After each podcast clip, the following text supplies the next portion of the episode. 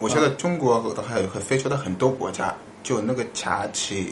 共同点。哦，共同点对是吧，因为哦非洲的很多国家，他们还是爱喝茶。来喝对，茶啊！刚才正好跟阿罗说到这个茶，那么其实中华文化在他们在不同的国家呢，可能这个一形象和符号可能是不太一样的，对吧？就是刚才迪亚罗说到了茶是吧？那么在像我不知道在捷克是不是这个中国的文化的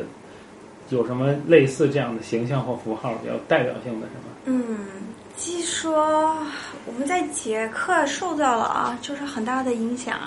例如说，很多人就会看啊、呃中国作家，哦，文学对，就是文学。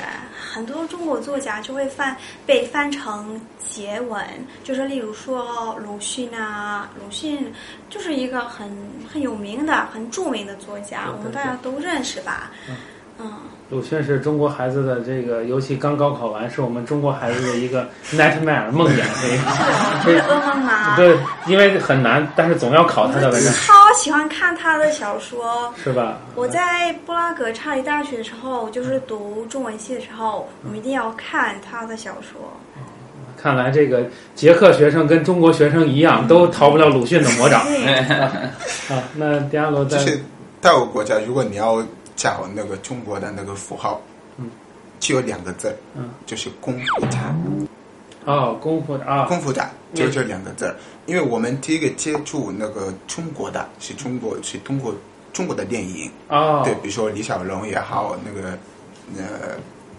成龙对，成龙也好对李成，对嗯他们啊大部分都是做那个功夫的那些电影，所以我们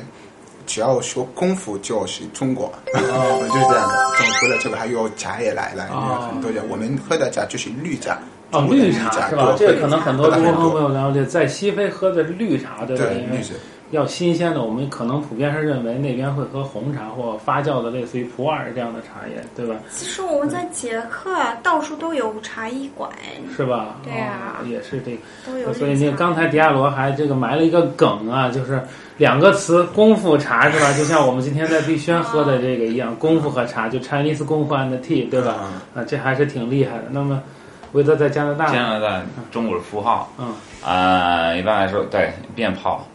哦，文化鞭炮是吧？对对对对对对，北京现在都不让放炮，加拿大随是不是随便可以放还是？不行，也不行行，对对对对对，是非常非常的管得很严格的，所以其实不是一个加拿大本土的一个东西。哦然后也是，然后然后我们都知道，对，而且你有春节的时候，就是嗯，中国人会会放那个鞭炮，嗯，但是还有还有我龙和熊猫，啊，熊猫也是熊猫，熊猫也是，是因为那个功夫熊猫嘛？没有没有当初的功夫我其实我记得我在，因为我我是卡卡城的，嗯，卡城是一一九八八呃年有了那个冬天的奥林匹克，啊冬奥嗯冬会天的冬奥冬奥的时候，那个时候他们有两个熊猫是，嗯、哦如果你你举行那个那个呃。啊，就我们中国的熊猫外交能送出去的那个。对对对，如果你举行那个奥林匹克，中国会嗯、呃给你呃两个熊猫，然嗯后所以我们在我们那个呃动物园有了两个熊猫，但是也嗯应该不是是是暂时的，不是不是呃啊，长对，期的，因为挺贵的，对对 吧？这个养熊猫挺贵嗯对的。对对对对，所以对熊猫还是还是挺嗯嗯是中国的特色，对，嗯，可能更多我想在在这个英语国家，像加拿大也是英语为主有发育的地方，可能就是 China 这个词儿最多的就是瓷器等同，对吧？就可能就因为同一个词嘛，对吧？嗯像我手里拿的这个就是。